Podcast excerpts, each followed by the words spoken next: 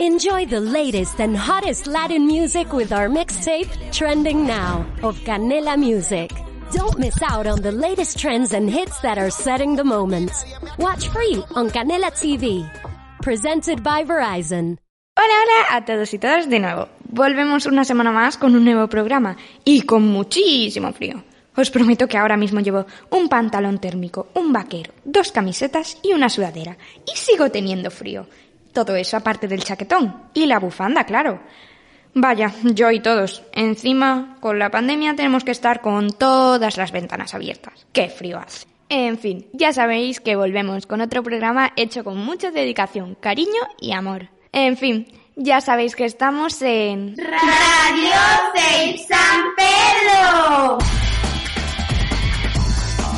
Hoy les traemos a nuestra entrevista a una invitada especial y entenderán a lo largo de la entrevista por qué decimos esto. Ella es una persona vinculada a nuestra localidad por haber sido maestra y directora de uno de los colegios de San Pedro Alcántara. Lleva dedicada a la docencia ya bastantes años. Es vitalista, activa, serena y amante del yoga. Tanto es así que también es profesora de yoga en las vertientes de Hatha Yoga y Kundalini Yoga. Enseña yoga tanto a niños como a adultos. Cree firmemente en los beneficios que aporta al ser humano. Es una amante de la naturaleza, de la cual disfruta todo lo que puede con su furgoneta. Es creativa y le encanta bailar, cantar, tocar música. De hecho, piensa que en los colegios debería haber mayor dedicación al área de música.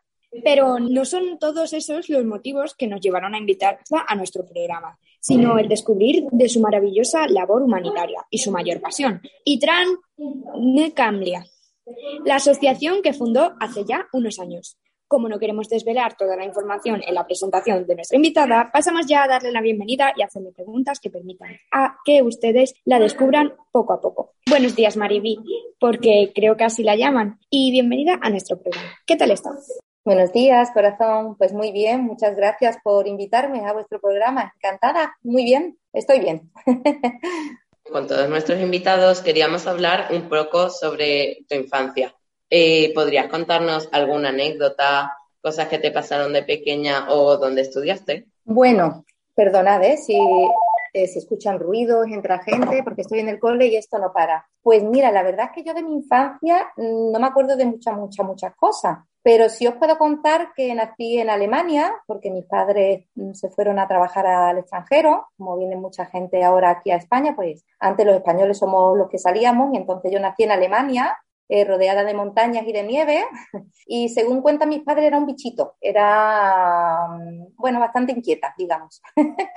y muy viva también, ¿no? Y con muchas ganas de, de, hacer cosas y de investigar. Entonces siempre tenía que tener mucho cuidado conmigo porque rápido me escapaba y, tenía que estar buscándome porque yo me llamaba una atención la cosa y me iba para allá corriendo y otra cosa y me iba para el otro lado. Entonces era muy viva yo. Eh, y de hecho, una vez me escapé, eh, iban paseando conmigo por la calle y me escapé porque vi una cosa que yo me quería montar. Y cuando se vinieron a dar cuenta, yo, la niña había desaparecido, tenía tres años y había dado la huerta y había encontrado el lugar donde iba eh, y allí estaba yo para esperar para que me montaran el cacharrito donde yo me quería montar. O sea que desde pequeña era bastante intrépida y no tenía mucho miedo.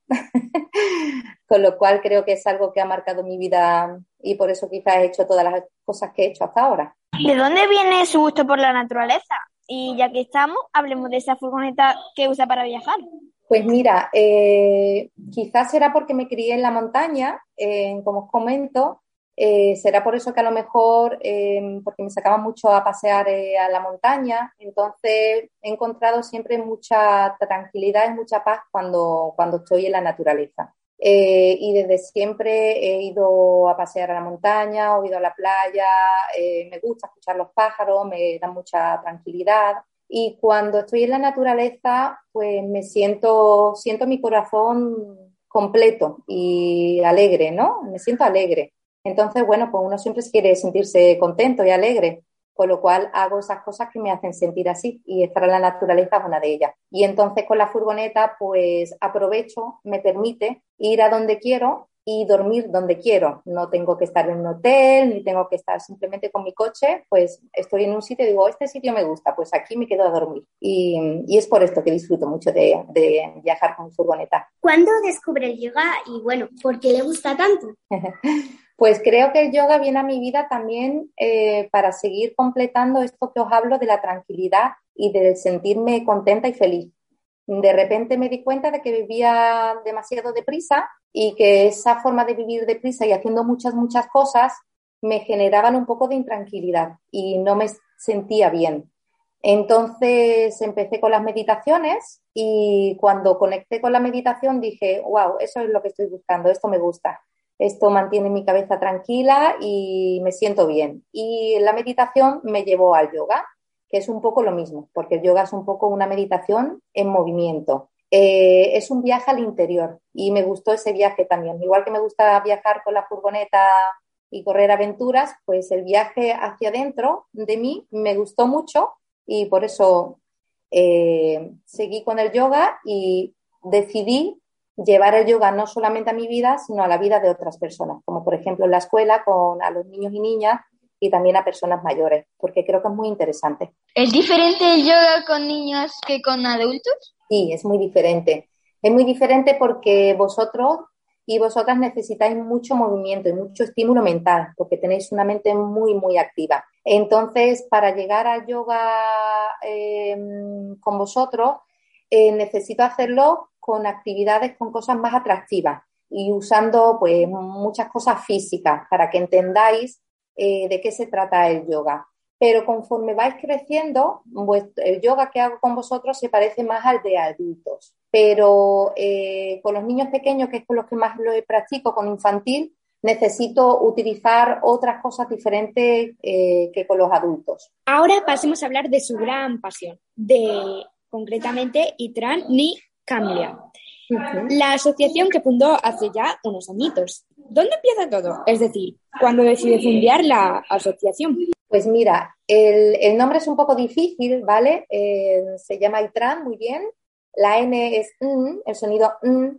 Y el pueblo, porque el otro, la otra palabra es el nombre del pueblo al que yo voy. Se escribe con K y con H, pero el sonido KH es Ja. Entonces, Hamlia. Itran, Hamlia. Es un pueblo que está en el sur del desierto del Sáhara, o sea, está en el sur de Marruecos, en el desierto del Sáhara, y lo conocí porque en un viaje de yoga precisamente, pues íbamos a este pueblo como porque son sitios muy tranquilos, entonces para hacer yoga es un buen escenario eh, y tiene una energía muy bonita. Entonces cuando estuvimos allí eh, en este viaje, mm, pues em, hubo algo que no, no sabía cómo, cómo, decirlo, pero hubo algo que me dijo que yo tenía que hacer algo allí, ¿vale? Toda mi vida, siempre desde pequeña, eh, he tenido una inquietud por ayudar a las personas. Eh, siempre era la defensora de la escuela, si alguien tenía un problema y estaba yo para intentar ayudarlo. Siempre he tenido esa inquietud de ayudar desde pequeña.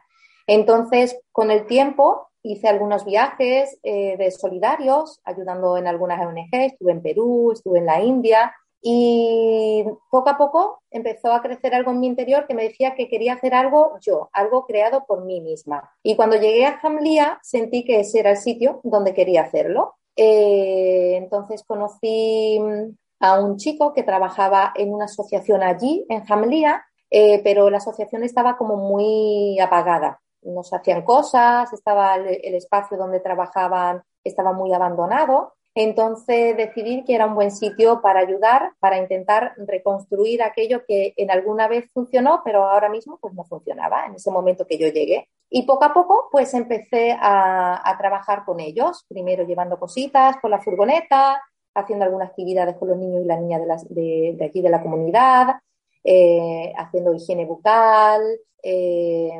actividades lúdicas, de música. Y poco a poco la historia empezó a, crecer. Y la gente que me conoce y estaba a mi alrededor, pues me decía, oye Mariby, pues yo quiero viajar contigo eh, allí al desierto. Y dije, vale, muy bien, me parece estupendo, pero tenéis que venir a ayudar, no solamente viajar y ya está, sino vamos y hacemos cosas. Entonces, como el espacio estaba muy mal, pues cuando empezamos a bajar, lo primero que empezamos a hacer fue eh, pintar, ordenar los espacios, pintar las sillas, las mesas, las paredes, eh, hacer actividades también con toda la gente que, que, venía con nosotros y, y, con el tiempo pues todo fue creciendo. De repente empezamos a necesitar dinero para arreglar techos, arreglar puertas porque estaban un poquito mal y hubo gente alrededor mía que se dona, su, dinero para poder ayudar hacer estas cositas porque hace falta dinerito, claro. Y, en eso estamos, en arreglar el espacio, en seguir haciendo actividades y en compartir con ellos. También mm, en la escuela donde yo estoy trabajando ahora, aquí en Isdave, eh, hicimos un hermanamiento y los chicos de aquí del cole pudieron conocer a los de allí por vídeos que hicimos y fue muy divertido también. Ellos hicieron muchos regalitos para llevar allí, unos jabones y tal, y nosotros allí en el desierto les preparamos unos tarritos de arena y todos los chicos de aquí, las chicas de aquí se pudieron llevar un poquito de arena del desierto, que es muy bonita, porque es muy fina, muy fina, muy fina y muy naranjita.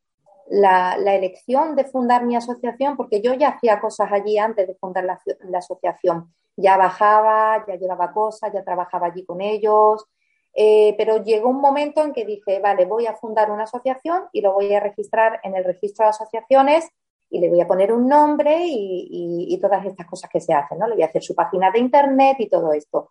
Pues esto, eh, bueno, en, este mundo en el que vivimos, si quieres algo, si quieres, por ejemplo, coger un espacio para, para tener gente que te ayude o para dar a conocer la asociación y, bueno, la asociación del trabajo que realizas, necesitas tener una asociación, ¿vale? Entonces es por eso que yo empecé a rellenar papeles, digamos, para fundar y hacer eh, real esto en papeles, digamos, ¿no? Y, más que nada fue algo, un paso burocrático. Me hacía falta para poder conseguir cosas y por eso lo fundé, porque el trabajo ya se hacía antes. Hmm. Como veis, es mi gran pasión, porque cuando empiezo a hablar de esto hablo mucho. Bueno, a pesar de que en la anterior pregunta ya has dicho muy bien el significado de ITRAN en Cambia, ¿hay algo más que quieras añadir? Sí, porque os he dicho cómo se, pronuncia, pero es verdad que no he dicho su significado. Itran en Jamlía significa las estrellas, Itran es estrellas en plural eh, de Jamlía, estrellas de Jamlía. Y un poco simboliza pues todas las personas que junto conmigo eh, han viajado a Jamlía para ayudar y hacer cositas lindas con los niños y las niñas, pues somos como estrellitas que llegamos a iluminar un poquito eh, y a darles un poco de, luz, porque realmente allí no tienen nada, no hay nada que hacer, no hay parques donde jugar, no hay un cine donde ir, no hay, no hay nada, solamente no hay nada. Entonces, con la asociación queríamos crear un espacio donde pudieran y tuvieran la opción de, hacer algo y de divertirse y, y de tener materiales y juguetes, cositas. Ya que hablamos de esa asociación, le queremos preguntar por qué la fundó y qué quiere conseguir, aunque ya nos ha respondido más o menos con las anteriores preguntas. Sí, la, intención de fundarla fue un poco porque yo tenía mi, como comenté, mi, mi espinita de ayudar y de, sembrar mi, mi, semillita en este mundo, porque creo que es importante, sabemos que el mundo a veces está un poquito loco y cuando vemos alrededor todas las cosas que pasan, decimos, madre mía, pero ¿qué está pasando en nuestro planeta? ¿no? Porque hacemos las cosas tan mal a veces.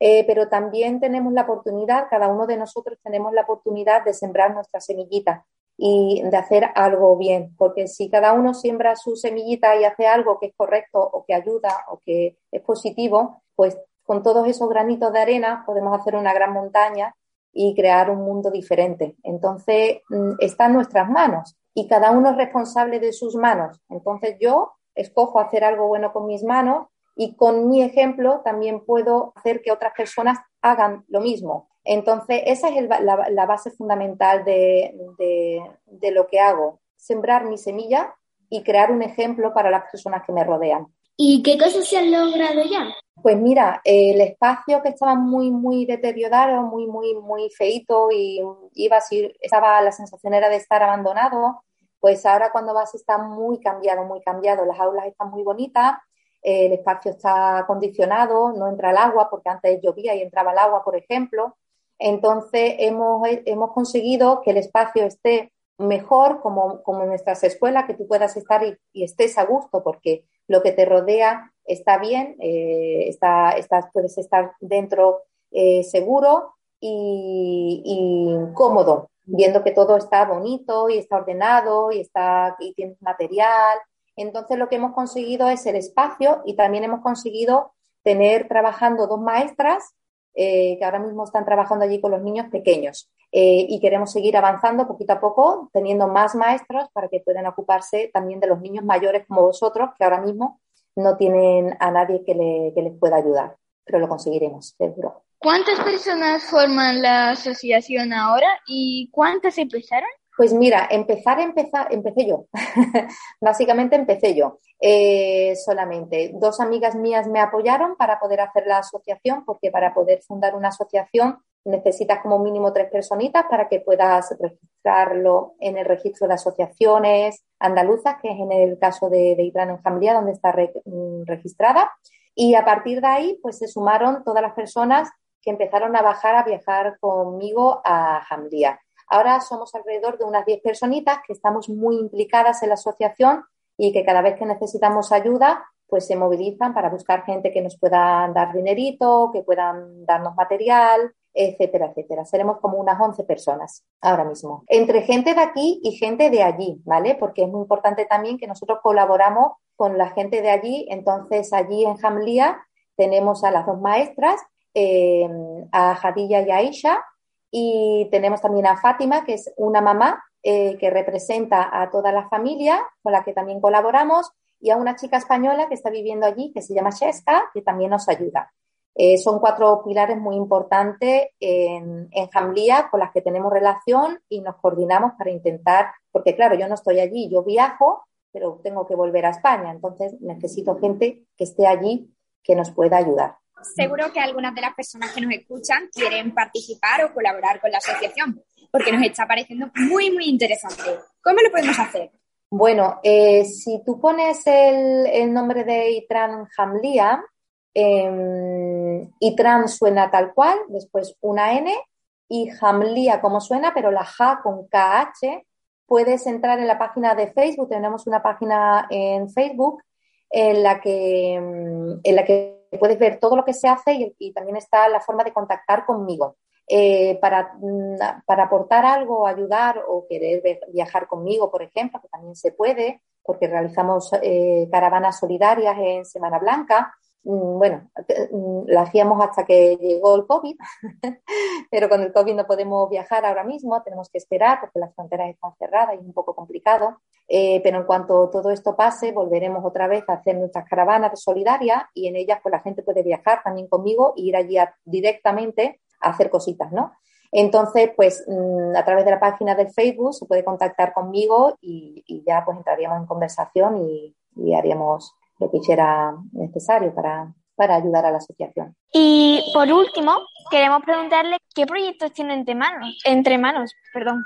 Pues mira, eh, una de las cositas que queremos hacer es em, con las mujeres, eh, porque ellas hacen cositas muy bonitas de telas, alfombras, entonces nos gustaría ayudarlas para que pudieran hacer una cooperativa, una cooperativa a través de la cual puedan vender las cosas que ellas hacen y también poder conseguir dinero de esta forma. Y en un futuro también eh, queremos hacer con ellas un restaurante porque aquella zona es una zona muy turística, ahora mismo están bastante mal porque el turismo con el tema del COVID se ha vuelto bastante reducido, pero bueno, como sabemos que esto es pasajero y pasará, todo volverá a estar como antes seguro prontito, esperemos pues ellas tienen opción de, a través del restaurante también, mm, dar de comer a los turistas que lleguen para poder también conseguir dinero que les ayude en la cooperativa y poder crecer y tener, bueno, que las mujeres tengan, eh, puedan colaborar de alguna forma en su comunidad de una forma activa, ¿no? Que no solamente sea estar en casa, sino que tengan opción de hacer otras cosas. Bueno, Mariví, ojalá hubiera muchas más personas tan solidarias como usted en este mundo.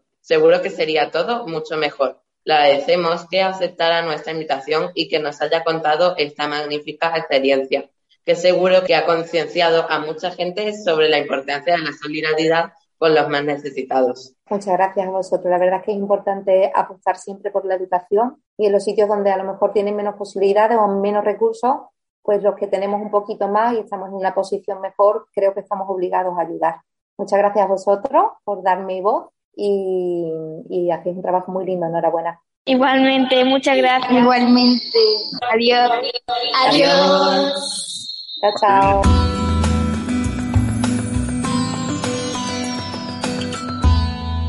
¡Guau! ¡Qué interesante esta entrevista! Me ha encantado. Pero nos dejamos de charlas y empezamos a leer porque exactamente estamos en biblioteca. Y hoy os voy a recomendar libros que os van a encantar. Empezamos. El primer libro contiene varios cuentos. Se titula Cuentos para tener valor. Esta nueva antología de cuentos trabaja la resiliencia, el arte de navegar por las dificultades, el pensamiento creativo y el cultivo de relaciones nutritivas, entre muchos otros conceptos que nos ayudan a tener valor. 35 historias inspiradoras con sus respectivas reflexiones para superarnos día a día en la apasionante aventura de vivir. Ya veréis que es súper interesante. Y el próximo libro es... La evolución de Calpurnia Tate. La sinopsis es más bien sencillita. Calpurnia es una niña de 11-12 años que vive en Texas con una gran familia rodeada de animales y naturaleza. Junto a su abuelo va descubriendo todo ese mundo a su alcance. Qué chulo es este libro, os lo prometo. Y ya nos queda poco tiempo, pero no os asustéis que todavía nos queda este libro llamado Bambi. Y si estáis pensando en la típica película de Disney, no, no es así. Bambi, un corzo de pocos días, vive bajo la protección de su madre, quien le acompaña en el descubrimiento de la vida en el bosque. Con el paso de las estaciones se descubre la presencia de un serio peligro que acecha distanciando de sus congéneres en busca de la soledad y la autosuficiencia, y recibe el apoyo inestimable del viejo príncipe, que le acabará desvelando los secretos del bosque que todavía no conoce. Y hasta aquí esta sección de biblioteca. Yo me quedo aquí leyendo y vosotros os vais a cocina con Sofía.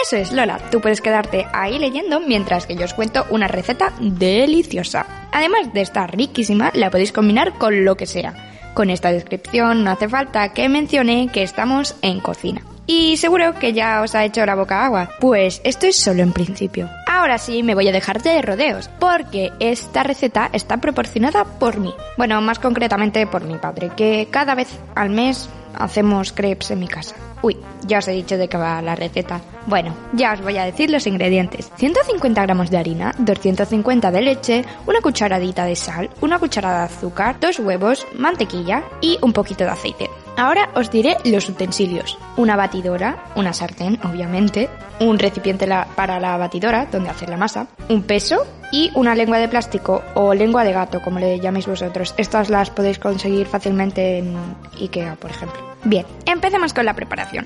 En el recipiente para la batidora echamos dos huevos. A continuación, encendemos el peso y pesamos 250 de leche y 150 de harina. Seguido a esto, echaremos una cucharadita de sal y una cucharada de azúcar. Y por último, un chorroncito pequeñito de aceite. Bien, ahora cogemos la batidora y siempre con mucho cuidado batiremos la masa hasta que no queden grumos. Mucho cuidado porque a lo mejor os quedan y los crepes luego pues os salen fatal. Ahora colocamos nuestra sartén al fuego máximo. Después de unos 30 segundos o más o menos cuando ya se haya calentado la sartén, bajaremos el fuego al número 7, por ahí más o menos, y cogemos un poquito de mantequilla con la lengua de gato y lo restregamos bien por toda la sartén. Hecho esto, podemos echar la masa de crepes. Ahora, mucho cuidado al echar la masa, no porque os podáis quemar o por accidentes, sino por el tamaño de vuestro crepe. Más o menos tiene que ser del tamaño de un círculo mediano. Si veis que no cubre toda la superficie de la sartén, movéis un poquito la sartén hasta que cubra la superficie y ya está. Bueno, ahora esperamos a que los bordes se tuesten un poquito. Y con la lengua de gato, con mucho cuidado, vamos a pasarla por debajo de los bordes para que no se peguen, obviamente. También la podéis meter un poquito para dentro del crepe y mirar si ya está hecho. Cuando ya veáis que tiene un color medio marrón y amarillento, obviamente por la masa, vamos a coger muy bien la lengua de gato y con mucha rapidez le damos la vuelta al crepe y bueno, otra vez repetimos el mismo proceso. Cuando ya esté hecho, simplemente agarramos el mango de nuestra sartén, la levantamos y echamos el crepe directamente en el plato. Es más fácil así, ya que si escogemos la lengua de gato, se nos puede doblar. Cuando ya esté en el plato, pues decoramos a gusto del consumidor, como dicen en la tele. Y bueno, yo por ejemplo le suelo echar un poquito de Nutella, enrollo el crepe y me lo como. Pero también le podéis echar azúcar glass, nata, fruta o incluso podéis hacer un crepe salado de jamón york o queso o lo que queráis. Listo, ya tenemos nuestros crepes. Obviamente sobra decir que os podéis hacer la cantidad que vosotros queráis, como si queréis gastar la masa entera y hacer 13 o 14 crepes. O hacer solo uno y ya está, lo que queráis. Bueno, ya que tenemos nuestros crepes, podemos disfrutarlo con una mantita, porque en estos días yo por lo menos tengo muchísimo frío, ¿verdad? Y bueno, para acompañar el crepe y la manta, Carlos va a decir algunas pelis que podéis ver.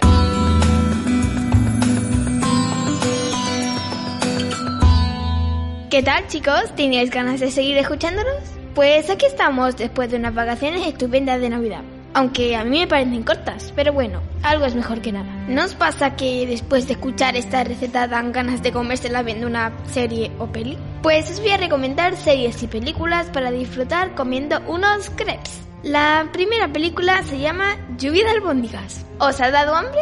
Imaginaos qué hambre tengo yo, que con escuchar solo el nombre me entra hambre. Y ya me he comido unos crepes. Vale, sé que esta película es famosa y que la mayoría ya la habéis visto, pero para los que no la hayan visto, aquí les un resumen. Prince Lookwood, un inventor fracasado, trata de solucionar la falta de alimentos en su pueblo con una máquina que hace caer comida del cielo. Sin embargo, el aparato se descontrola y amenaza con enterrar a todo el mundo bajo grandes cantidades de comida. La serie es Hawaii 5.0 o más conocida como Hawaii 5.0. Esta serie nos encanta en toda la familia. Es una de mis series favoritas. Aquí tenéis un resumen de la serie, por si la queréis ver, que os la recomiendo muchísimo. Hawaii 5.0 es una serie policíaca. La serie cubre las acciones de una unidad de fuerza especial reunida por la gobernadora de Hawái para investigar delitos graves en todas las islas del estado de Hawái, la cual no es una fuerza de policía estatal convencional. Los protagonistas son McGarrett, Kono, Danny y Chip.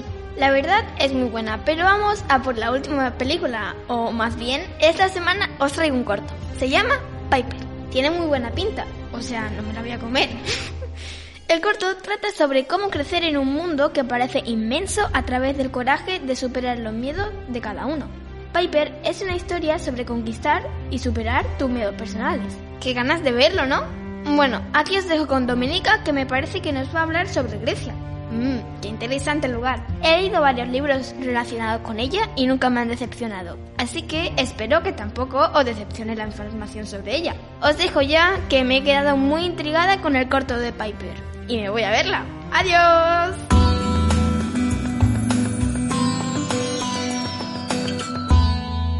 ¡Wow! ¡Qué películas más interesantes! La sección de cine nunca puede ser aburrida, pero también espero que la sección de países también os interese, porque ya estamos en ella. Bueno, dejamos eso y yo os digo cuál es el país que os voy a contar. ¡Es Grecia! Grecia está ubicada entre Europa, Asia y África y comparte fronteras terrestres al noroeste con Albania, al norte con Macedonia del Norte y Bulgaria y al noroeste con Turquía. La capital y la ciudad más poblada de Grecia es Atenas y la lengua oficial es el griego y su bandera está compuesta por nueve franjas horizontales intercaladas, cinco azules y cuatro blancas. La población es de 10.682.547 habitantes. Y ahora, seis ciudades más importantes. Santorini, Salónica, Patras, Heraclión, Larisa y Bolos. Ha sido un poco corto, ¿no creéis? Bueno, seguimos el tema con los monumentos. El primero es el estado de Olimpia. Fue el lugar en el que se celebraron durante más de 400 años los Juegos Olímpicos de la antigua Grecia. El segundo es la Biblioteca de Adriano. Fue construida en el año 132 para albergar la extensa colección de libros del emperador, pero también se usaba como sala de lectura y centro de convenciones. El tercero es Acrópolis. Desde la colina vecina se tiene una imponente vista de la Acrópolis, lugar defensivo y de culto, y literalmente ciudad alta. Y ahora el cuarto. Monumento a Alejandro Magno. Ese monumento al antiguo rey guerrero griego Alejandro el Grande. Se encuentra en Nea Paralia en Salónica con unos 6 metros de altura. El monumento representa a Alejandro montado en su caballo bucéfalo. Bucéfalo fue uno de los caballos más famosos de la antigüedad. Y por último, el quinto, Epidauro antiguo. La gente de la civilización griega era extremadamente social. Las obras y eventos culturales fueron una gran parte de su vida social. Esto explica los vastos teatros que se encuentran en todo el país. Uno de esos enormes anfiteatros que fueron un centro de actividades culturales en el Epidauro. Ya hemos hablado de muchas cosas y ya tengo hambre, así que pasemos a la gastronomía. Los tres platos típicos de Grecia son musaka, dolmadakia y la ensalada griega. Y ahora pasemos a la bebida, té de salvia y el café griego. Y por último los postres, baklava, y Dilpes. Y ahora las personas famosas. Pero voy a decir las personas de la antigua Grecia, porque si no los digo va a ser muy, pero muy malo. Bueno, la primera persona claramente es Platón. La segunda, Alejandro Magno. Y el tercero, Homero. Y ahora las mujeres. Vicky Leandros, Irene Papas y Corina. Y ahora empezamos con las curiosidades de Grecia. La primera es, Grecia es el único país en el mundo donde los turistas triplican el número de habitantes. Wow, yo la verdad nunca no sabía que los turistas pueden triplicar la población. Bueno, seguimos con la segunda curiosidad. El Santa Claus original era griego. El tercero, Grecia es el país más soleado de Europa. Seguimos con el cuarto. Casi la mitad del país vive en Atenas. Y el último, el quinto, votar es obligatorio. Y quien no lo hace puede tener complicaciones para renovar el pasaporte o el carnet de conducir. Wow, nunca no lo sabía. Bueno, seguimos con el clima. El clima de Grecia es en su mayor parte mediterráneo, con inviernos templados y húmedos y veranos cálidos y secos. Bueno, espero que después de esa sesión os vais de vacaciones a Grecia, porque en ella hay muchísimas maravillas. Bueno, ya la hemos terminado, así que vamos al mundo de acertijos con Pablo.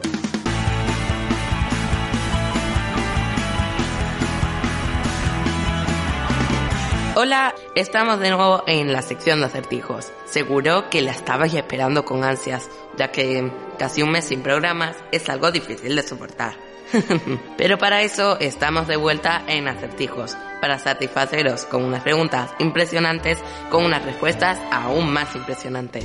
Bueno, después de esta intro es hora de pasar a las respuestas de la semana pasada, ¿no? Vamos a ello. ¿Cómo se llama la persona que vende puertas en inglés? El vendedor. Era bastante fácil, ¿verdad? Porque vende, door, door en inglés, puertas. Pasemos al siguiente acertijo. ¿Qué es lo que está en el centro de París? La R. Me ha costado entender la respuesta, pero es un acertijo muy divertido, porque al fin y al cabo estamos hablando de que París en el centro tiene la R. Y por último, ¿cuál es el mes que tiene 28 días? Seguro que has respondido febrero, pero bueno, en realidad todos tienen 28 días.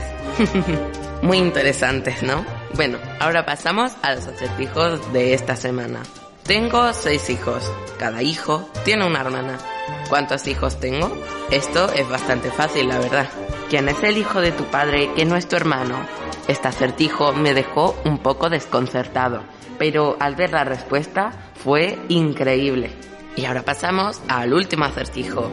Cada uno de tres hermanos tiene una hermana. ¿Cuántos son entre todos? Bueno, estos acertijos han sido geniales para abrir el año. Pero con esto me retiro de mi sección y me voy deseando que lo paséis genial. Adiós.